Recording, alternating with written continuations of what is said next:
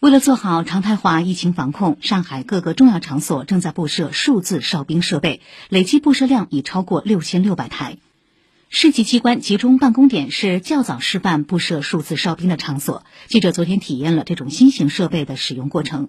扫描随身码后，一秒内系统显示出记者的健康码状态、核酸报告、采样时间、扫码时间等信息，高效完成了访客信息核验和登记。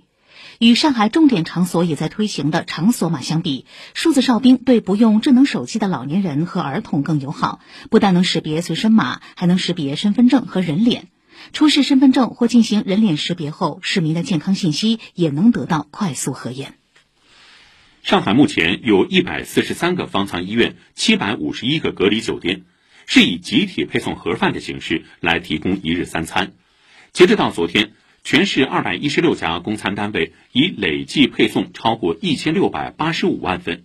针对盒饭数量大、供应链条长、人员操作环节多等特点，市场监管部门通过现场巡查加驻场监管，实现全过程、全流程、全覆盖把控。请听报道。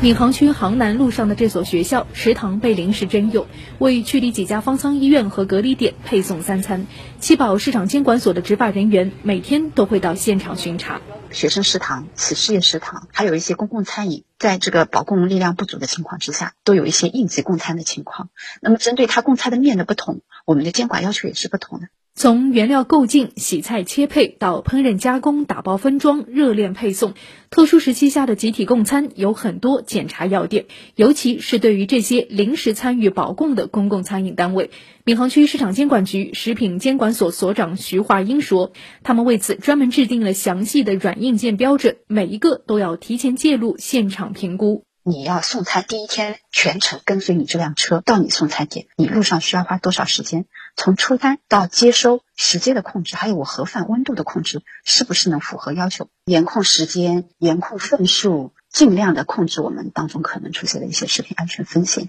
据他介绍，闵行全区有二十九家盒饭、桶饭生产企业，目前约有一半复工复产，都已经全力投入保障。在这些重点供餐单位，他们派出了执法人员驻场监管。江川市场监管所的梁子玉已经在一家大型集体供餐企业里住了半个多月。他们现在所有的员工都是闭环管理，办公室、会议室，然后还有培训室，就是大家都住在里面。这家企业每天总共要提供一万多份餐食，从凌晨一点开始，早餐、午餐、晚餐一餐连一餐。梁子玉说，检查的重点就是盒饭的中心温度，要充分加热，彻底烧熟煮透。每一批菜品出炉，他都要测温。上海市的地方标准呢，它是中心温度不低于七十度。根据我在现场的检查情况呢，他们出锅的这些菜，中心温度一般都能够达到八十度以上。这些菜出锅了之后，会传到那个备餐间，专门的员工进行打菜分装，装到那个一次性饭盒里面，再从另外一个出口传出去，要经过那个微波的二次加热，出来之后呢，要再次的进行测温。